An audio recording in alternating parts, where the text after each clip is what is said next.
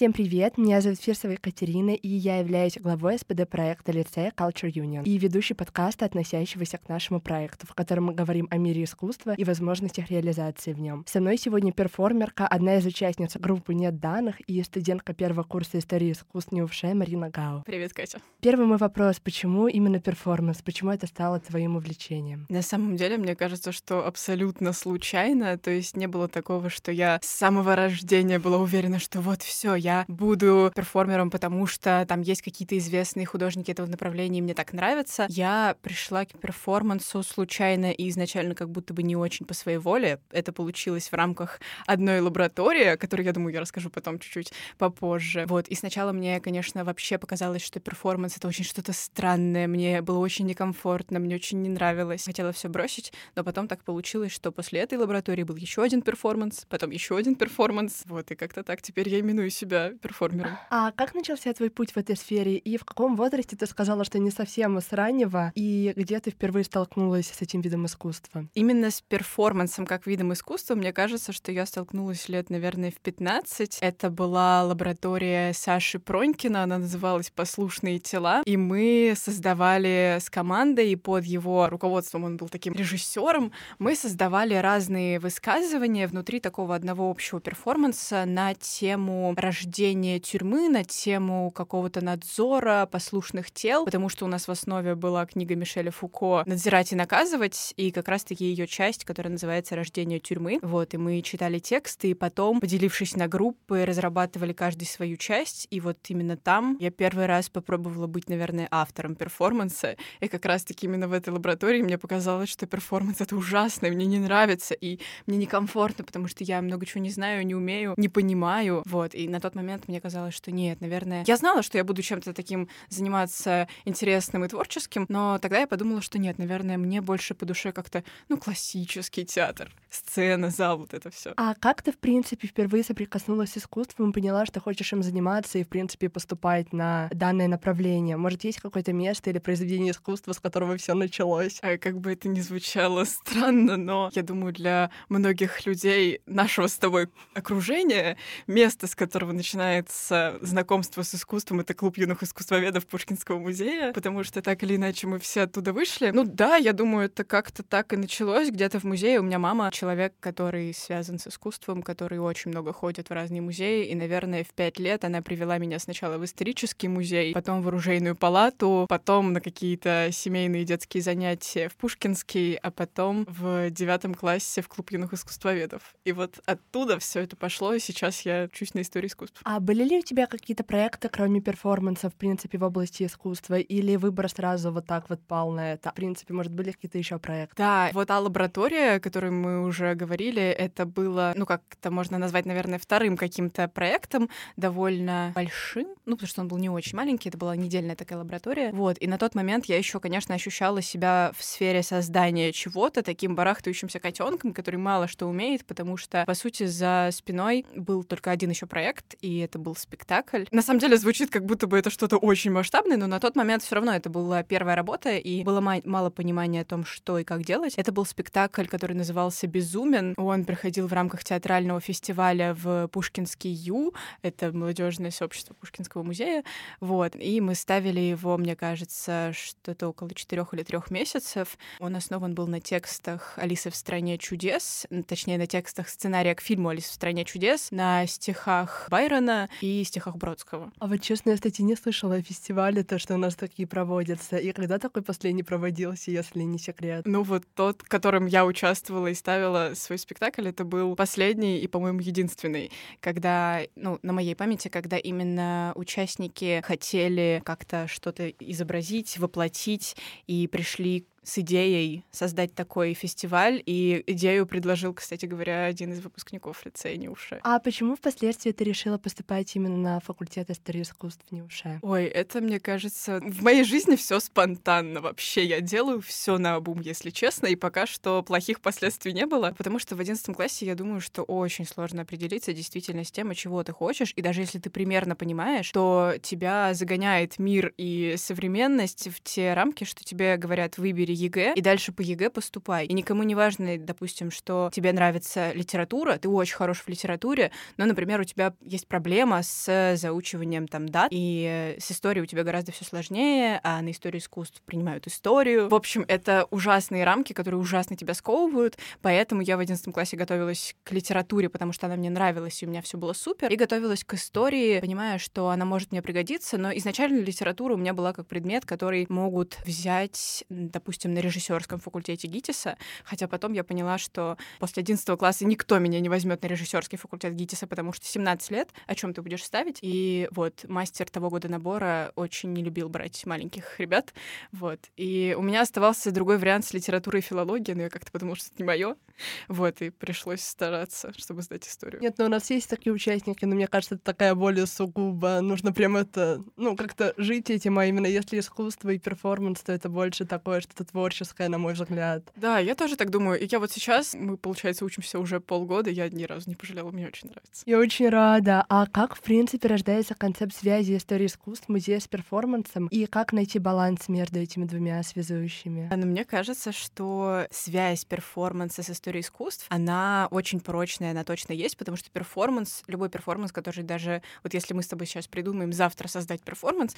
он все равно будет в контексте истории искусств, потому что он будет ее частью. Потому что мне кажется, чтобы современные художники сейчас не делали, это все какая-то история, продолжающаяся, точнее, вот эта вот история искусств. Сейчас, наверное, это не очень заметно, потому что это такой contemporary art, который создается в наши дни, в которые мы живем, но через какое-то время люди скажут, о, а вот это тоже было в таком таймлайне истории современного искусства. Можно ли, в принципе, выделить музейный перформанс как отдельную часть и составляющую? Я вот сегодня, кстати, думала об этом и пришла к тому, что, наверное, перформанс в музее — это основной вид перформанса, как мне кажется, учитывая, что, во-первых, перформанс — это продукт истории искусств, продукт какого-то творческой такой штуки. Можно просто пораз... поразмыслить о том, а где он может существовать. Ну, допустим, какой-нибудь перформанс на сцене превращается в спектакль. Перформанс на улице в целом тоже может быть, но, возможно, это больше какой-нибудь хэппенинг или что-нибудь такое. А кажется, что основной зритель перформанса, он все равно музейный, и даже если мы вспомним какие-нибудь супер значимые перформансы для истории искусства, например, там перформанс Марины Абрамович эм, в присутствии художника, он был в музее в MoMA, или еще какие-то работы, они больше все равно ассоциируются с музеями. Например, у Йозефа Бойса есть перформанс э, «Я люблю Америку, Америка любит меня». И он, хотя сейчас существует как просто задокументированный перформанс, то есть это серия фотографий, по-моему, я не помню, есть ли там видео, но он тоже проходил на территории галереи, то есть внутри галереи. А, и я сегодня утром как раз думала, а какие уличные перформансы я помню, и вот из таких прям суперизвестных и узнаваемых, возможно, это только прыжок в... Не помню, как точно называется, прыжок в пустоту или прыжок в вечность Ива Клейна, но тоже как бы у него не было зрителей на улице, потому что это была просто документация, и это существует как фотография. Ну, разве что Ив Клейн прыгает на улице. Вот. Поэтому мне кажется, что перформанс — это в основном музейная история. Нет, просто я всегда очень восхищаюсь вашими перформансами, поэтому мне тоже казалось, что именно в музее, особенно на фоне картин или выставки, особенно когда еще сам перформанс сделан под концепт идеи самой экспозиции, то это просто что-то восхищающее. Особенно когда это было на Дедро, это прям Спасибо. было очень круто. А какой был твой первый опыт участия в перформансе? Ты как раз, по-моему, уже затронула эту тему, и что ты почувствовала впервые, став его частью? Именно как участница, то А есть не именно автор. как участница, да. Про автора еще будет вопрос, Ага. пока что как участница. Ой, я, кстати, сейчас первая такая мысль, что я не люблю участвовать сама в своих работах, точнее, в работах нашей арт-группы нет данных, потому что, ну, я такой человек, который очень любит все контролировать, и мне надо стоять где-то у стены и смотреть, что все идет хорошо, что там никто никому не мешает, что мы не сильно громкие, еще что-то, что все в комфорте. Вот. Но я первый раз была участницей, кстати, не в перформансе, на удивление, а еще в спектакле, который был в 21 году, «Безумен», вот, о котором мы уже говорили, мне там пришлось тоже играть одну роль, потому что у нас в итоге отвалилась одна девочка, вот, и там я первый раз как бы была внутри. Вот, а из перформансов, наверное, это перформанс «Сейчас», который в прошлом году мы с моей соавторкой Никой Бессоновой, это вторая участница нашей арт-группы «Нет данных», мы его создавали в рамках акции «Я покажу тебе музей» в Пушкинском, вот, и там как раз я была участницей, а Ника следила за процессом. Но это необычно, потому что в этот момент, наверное, ты стараешься сначала думать и про то, как ты себя ведешь как перформер, и про то, что у тебя вот еще, если есть, допустим, команда, что у тебя есть команда, и тебе надо за ними как-то чуть-чуть присматривать, но, наверное, от этих мыслей надо отказываться и думать только о том, что ты перформер сам внутри этой работы, особенно когда у тебя есть соавтор, который следит за всем. Ну, то есть надо, наверное, уметь доверять людям и полагаться на людей, но я этому учусь, и вот благодаря перформансу в том числе. А ты же участвовала в Vide Dro, я вот не очень помню. В каком-то проекте, который а, подготовка к выставке? А, в Видедро а, в перформансе в своем. А, да, перформанс назывался «Триптих», и там была такая штука, что мы его показывали несколько раз. Я даже, кстати, не помню, какое количество раз, но что-то По-моему, типа... раз пять, точно Наверное. три. Мне казалось, три раза в один день или два, когда у нас был выпускной. Мы его еще сентябрь весь показывали по выходным, там А. много было раз. Да, может, даже семь. Наверное, я не помню. Если что, речь сейчас идет о перформансе Марины к выставке, которая проходила в Государственном музее имени Пушкина «Салон Дидро». Сейчас она, по-моему, проходит в Эрмитаже, если я не ошибаюсь. Или проходила, по крайней мере. А, но она туда точно уехала. Она точно уехала, да, или сейчас уже испанцы там готовятся. Но в любом случае она там была.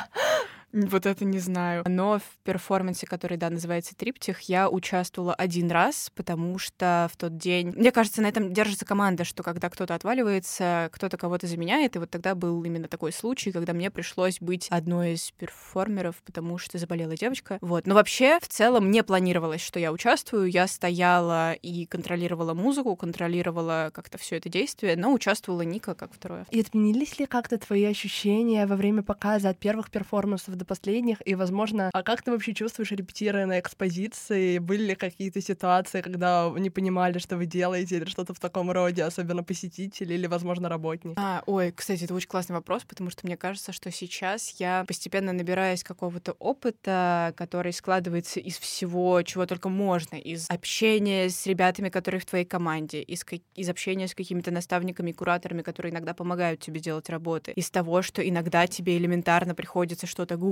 и где-то читать, потому что ты думаешь, так, а как работать вот с этим, как работать с телом, как работать со звуком, я не понимаю, и вот надо это посмотреть где-то. Вот, и накапливается такой опыт, и сейчас я чувствую себя, наверное, достаточно уверенно для того, чтобы предложить незнакомым зачастую мне людям со мной работать, или для того, чтобы предложить ребятам, которые тоже хотят э, что-то такое попробовать, свою помощь. Вот, ну, конечно, изначально я себя так вообще не чувствовала, и мне казалось, что я делаю какую-то абсолютную непонятную ерунду, которую было делать страшно, но приходилось. Про непонимание зрителя — это тоже мой любимый вопрос вообще, поскольку большинство перформансов действительно имеют свою площадку, это музейная площадка, конечно, зрители не всегда готовы к тому, что вот сейчас будет шумно, вот сейчас будет много людей, что-то непонятное они будут делать, какие-то непонятные слова говорить. Конечно, иногда бывает непонимание, бывает такое, что к тебе могут подойти, спросить, что вы делаете, иногда с каким-то добрым посылом, и ты просто объясняешь, что вот это там такая-то работа по такому-то тексту, что-то мы такое хорошее, ну, хорошее, интересное, наверное, делаем. А иногда бывает такое, что люди без объяснения подходят, выключают звук, например, не очень вежливо с тобой разговаривают, но это тоже хороший опыт, потому что ты тогда, наверное, чувствуешь свою аудиторию и понимаешь, что есть люди как более готовые к восприятию такого контента, а есть менее готовые. И мне кажется, что это круто, потому что ты можешь так в своей голове немножко анализировать ту аудиторию, которая сейчас у нас есть, как аудитория всяких музеев и культурных институций в России, и думать о том, как с ними работать через свои перформансы. Во скольких перформансах ты, в принципе, принимала участие? И все ли они были музейные? Или, возможно, есть какие-то вне рамках музея? Ой, так, сейчас мы будем вместе считать.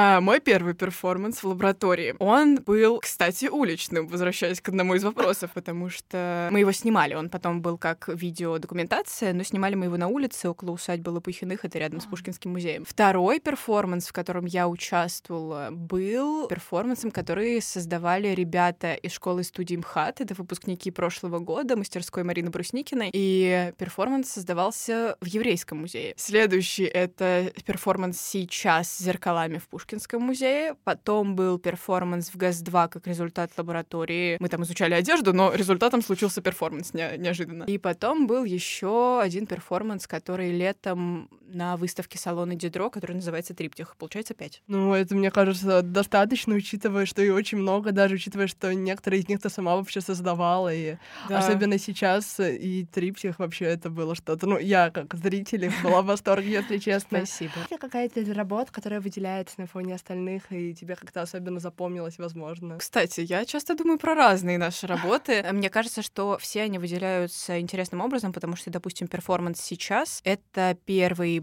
во-первых, первый перформанс арт-группы, нет данных. Во-вторых, первый перформанс большой в музее. В-третьих, он еще необычный тем, что мы притащили зеркала, и изначально все очень боялись, э, потому что нельзя в музее приносить там Дети бьющиеся... Да-да-да, это бьющиеся предметы, это габаритные предметы, с ними нельзя... В итоге, спойлер, спойлер, зеркала были пластиковыми. Вот. Ну, то есть, э, эта работа выделяется по каким-то своим критериям. Допустим, работа Триптих на салонах Дидро, она для меня важна тем, что это была наша первая самостоятельная работа, и у нее не было взрослого куратора, который нам как-то подсказывал и помогал. Вот. Ну, то есть у всех какие-то разные есть фишки, за которые я люблю эти работы. Вот. И вспоминаю часто про все. Сложно вообще было на сестрах зеркала, если не секрет. Это чудо история, просто рассказываю. Мы изначально искали зеркала на Авито, Twitter. Но, конечно, на Авито были всякие стеклянные зеркала, и разные ребята из нашей команды ездили в разные места Москвы. В основном это были какие-то очень стрёмные гаражи, и просто у каких-то мужчин, которые нарезают зеркала, мы пытались их найти. А потом, по счастливой случайности, куратор нашего того перформанса, ее зовут Дуня Франкштейн, она в тот момент работала в Музее архитектуры имени Щусева, и в какой-то день она мне пишет, Марин, привет, я нашла вам в музее зеркало пластиковое. Я думаю, ого, и она его сама распилила и нам принесла. И это, конечно, вообще удивительно было. Нам просто повезло. Нет, это вообще какая-то супер история. Слушай, а еще же, по-моему, была лаборатория Дуни. Да, была лаборатория Дуни, которая... Нет, к выставке не было. Там не было перформанса к этому, к... забыла, как называется выставка. В галерее проходила. Ответвление? Да-да-да. Вас не нет, было? Нет, нет, нет. Или азбука Морза как-то назывался. А, я вспомнила, да, это еще один перформанс, который мы с Никой и еще одной девочкой делали. Да, да. На НГ еще к Юишным. Точно, он назывался Азбука Морзе. Вот я вообще про него забыла, потому что мы не очень считаем его перформансом, скорее таким черновиком. Это была работа, посвященная выставке «Всеобщий язык», которая была в прошлом году в главном здании. И мы эту работу получилось так, что мы ее сделали за три дня. Там была такая ситуация, что что я болела, мы сидели дома, и с Никой просто переписываясь, нам надо было очень быстро сообразить, что из этой работы сделать. Вот, и в итоге мы как-то ее переработали, но на канале видео нет, оно есть только у меня в личных архивах.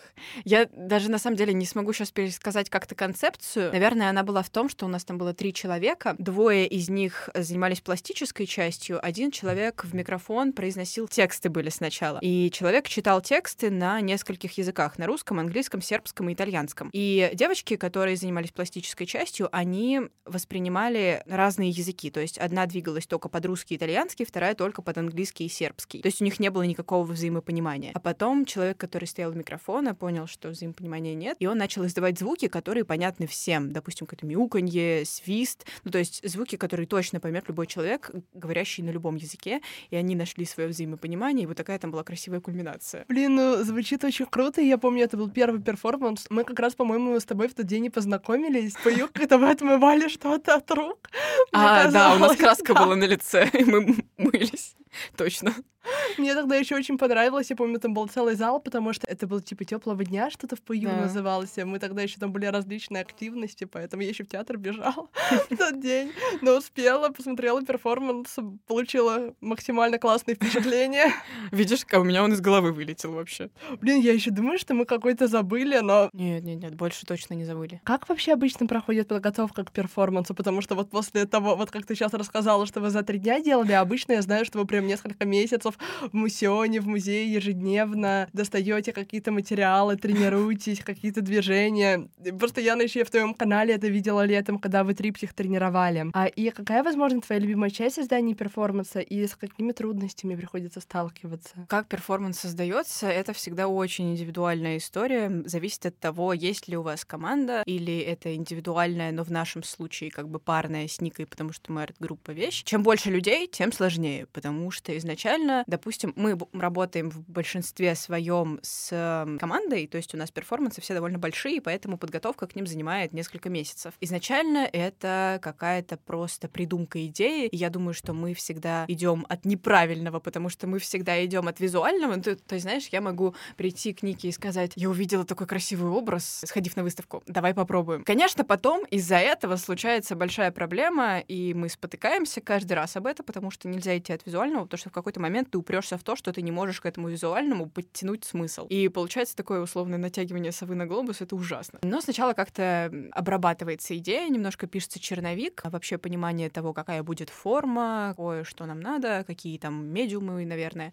Вот. Потом ищется команда. Сначала приглашаются просто все, кто хочет, создается чат. Потом люди постепенно начинают отсеиваться, понимая, что им это не нравится, они не хотят, ну, по разным причинам. Вот. И дальше ты работаешь э, с тем количеством ребят, которые у тебя есть. Я на самом деле сторонник того, чтобы вместе придумывать идею, чтобы была какая-то условная такая параллельная режиссура, когда нет такого, что автор главный и автор диктует, как делать и как действовать, то мнение каждого участника важны для автора. Вот. И мне кажется, что это наиболее продуктивный вариант, потому что так вы вместе что-то все время думаете и вместе производите на свет вот эту работу. Ну и потом происходят разные. В основном то, как мы готовимся к перформансам, мне кажется, похоже на лаборатории, потому что сначала мы ребят учим каким-то основам, учим, например, двигаться как-то более-менее свободно, то есть сначала надо человека раскрепостить, потом мы учимся, например, создавать тексты, если нам это надо. Ну, тоже, опять же, не просто создавать тексты, а в каком-то контексте перформанса.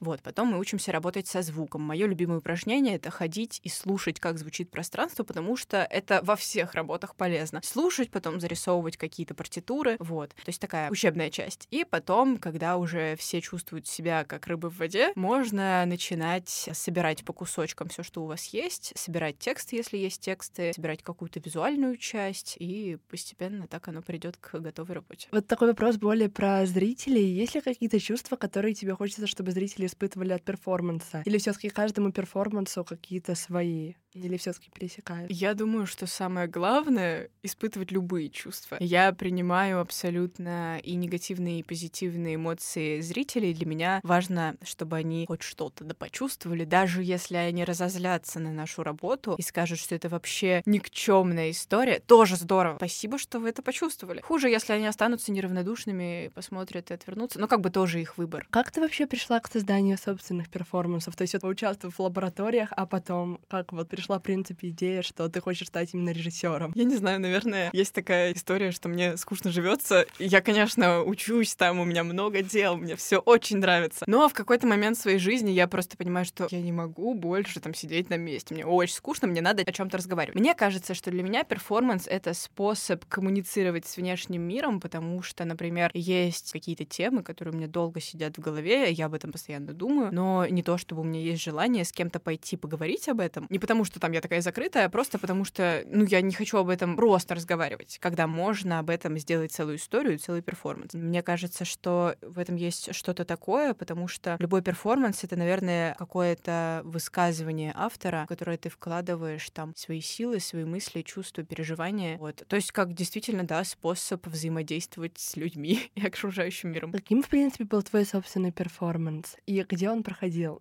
По-моему, ты уже упомянула, что ты сейчас, но можешь как-то поподробнее про этот опыт тогда рассказать? Подготовка к нему началась в феврале прошлого года, и тоже очень стихийно. До создания перформанса сейчас еще не было никакой арт-группы, нет данных. Были просто я и Ника, с которой мы сначала вместе, она помогала делать спектакль, потом вместе мы пошли в эту лабораторию Саши Пронькина про послушные тела. В прошлом году, в феврале, я Нике пишу, слушай, я хочу прийти с зеркалом в музей. Что думаешь? А мне говорит, это странно, но можно попробовать. И как раз тогда началась подготовка к «Я покажу тебе музею». Я написала Нике про зеркало, и дальше мы что-то сели и начали думать, а зачем зеркало в музее, а чё мы с ним придем, а пустят ли нас туда вообще с этим зеркалом. И как-то так потихоньку начали рождаться идеи, что вот, во-первых, зеркало необычно в музее. Никто с зеркалом в музей не ходит, с большим. Во-вторых, это просто будет красиво. Я же говорила, что мы идем от визуального всегда. И потом как-то пришла мысль о том, что зеркало как способ показать человеку, что именно его присутствие в музее очень важно, потому что музей сам по себе, как огромная гигантская институция, может нам показать очень много памятников искусства, очень много всего. Он может нас провести там буквально от древнего Египта до искусства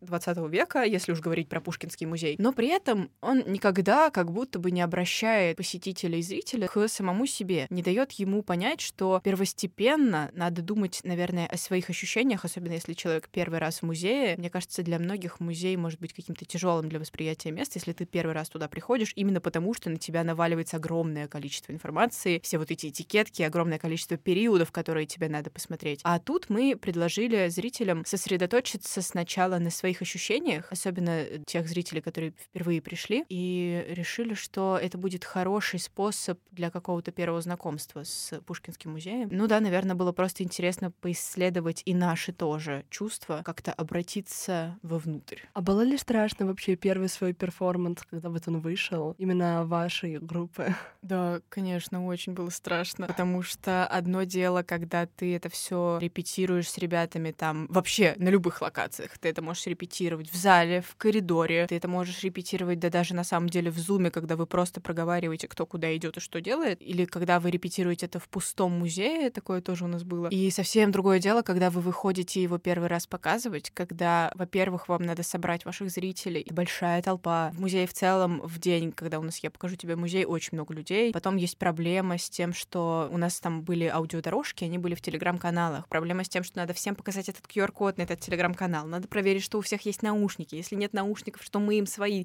наушники запасные отдали, что всем всего хватило, у всех все работает. Там еще была проблема, что надо включить эти дорожки одновременно. Ну, это тоже сложно, потому что, ну, представляешь, вот есть белый пол в музее, это где место за проверкой билетов. Там стоит гигантская толпа, кто-то один должен на... сказать раз, два, три, включаем. И не все услышат. У кого-то что-то залагает, у кого-то что-то не, не загрузится. Конечно, очень ты переживаешь, потому что хочется, чтобы все было идеально, чтобы у всех был вообще хороший такой опыт. И потом, наверное, есть еще какой-то страх, что люди не поймут. И очень многие после того перформанса с зеркалами в музее подходили и говорили, а что это, о чем это? Не все поняли, но тогда на той работе мы сами осознали, что неважно, какой опыт вынесет человек из этой работы, из перформанса, важно, что вот у него опыт случился такой. Но если ты не понял, что это значит, ты что-то сейчас не понял. Если ты что-то где-то пропустил, отвернулся, не увидел, ну, тоже такое бывает. Ну, конечно, страшно, да, было. Я просто помню в вашем канале, по-моему, вы создавали какой-то, или я могу ошибаться, именно время ЕПТМ сейчас. Да, создавали.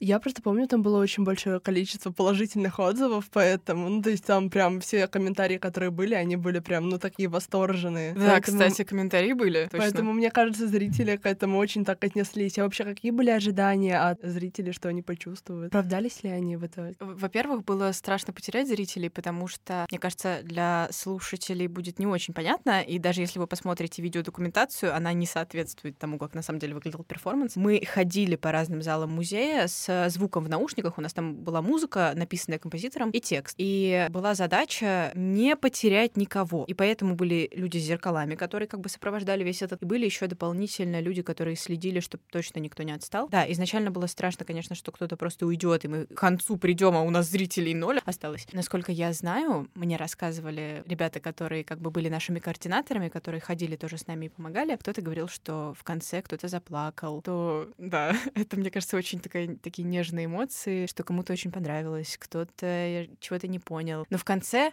я тоже так смотрела на наших зрителей. У нас в конце просто была точка, где две группы сходятся в итальянском дворике, и они, по сути, первый раз видят друг друга как две группы зрителей. Они стояли с такими лицами удивленными и какими-то застывшими. Вот я тоже на них смотрела и думаю, интересно, что все эти люди ощущают. Потому что, ну, непонятно, кстати. Наверное, какие-то были приятные эмоции, я надеюсь, у них. Ну, судя по комментариям, я думаю, что да. А что ты вот, в принципе, посоветуешь ребятам, желающим связать свою жизнь с перформансом или как-то начать заниматься им? Ой, это классно. Сейчас я подумаю. Ну, во-первых, наверное, ничего не бойтесь, потому что вам может казаться в самом начале, что это делать нельзя, это делать страшно, за это меня осудят. На самом деле нет, потому что важно, что именно вы чувствуете, создавая какую-то работу, создавая какой-то перформанс, потому что перформанс — это в первую очередь про ваши ощущения и ваши эмоции. Не бойтесь исследовать абсолютно любые вообще сферы вашей жизни. Там, допустим, если вы не танцуете, не бойтесь танцевать, не бойтесь двигаться. Если вы не умеете писать музыку, не бойтесь попробовать и что-то написать. Короче, пробуйте все очень разное, потому что перформанс состоит из кучи медиумов, и вы можете их как-то компоновать. Очень интересно, получатся классные эксперименты. И, наверное, перформанс — это про постоянное изучение чего-то. Надо быть готовым к тому, что изначально тебе будет казаться, что ты не умеешь ничего. И еще, наверное, я бы посоветовала не отказываться брать для своих перформансов самые простые темы, самые простые предметы, потому что, честно, честно говорю, в перформансе вам может пригодиться абсолютно что угодно. Какие-то самые простые ежедневные бытовые предметы, как какой-то реквизит, какие-то очень простые темы и очень простые слова. Я считаю, что есть даже такой мем, что перформанс — это все что угодно в жизни, и все что угодно в жизни можно назвать перформансом. И, если честно, я живу по такой системе и по такой идее, поэтому, наверное, творите и делайте, что хотите, и называйте это перформансом, потому что вы художники, и вы так видите. Есть ли у тебя какие-то планы на ближайшее будущее, связанные с перформансом? На самом деле сейчас нет какой-то конкретной идеи, конкретной работы, потому что я пока что не понимаю, я буду что-то делать одна или я буду что-то делать с кем-то. Но мне хочется, вот сейчас я понимаю, что мне хочется как-то развернуть какой-то перформанс, в котором бы можно было поизучать город. И тут есть такой спойлер, что, возможно, это будет как-то связано с Тулой. Неожиданно, вдруг. И с какими-то ребятами из Тулы. Ну да, мне кажется, что это очень интересно, потому что все мы живем в контексте города. И вот, например, ну мы точно как москвичи в контексте очень большого города, очень шумного, очень загруженного. И я часто думаю о том, как город влияет на меня, то это иногда тяжело, иногда наоборот хочется как-то от него отдохнуть или наоборот в него вернуться, потому что очень привычно его темп. Подумать про что-то такое. Пока вообще не знаю, как это можно сделать перформансом, но может быть. Спасибо большое, Марина, за такой интересный, вдохновляющий рассказ. Я думаю, ребятам это очень поможет, особенно которые хотят заниматься перформансом или уже занимаются им. Я желаю тебе всех вообще творческих успехов в плане этого. Я вообще слежу за твоим творчеством и надеюсь, что все получится, и с Тулой в том числе. С вами был подкаст Culture Union. Всем спасибо за прослушивание. Пока-пока.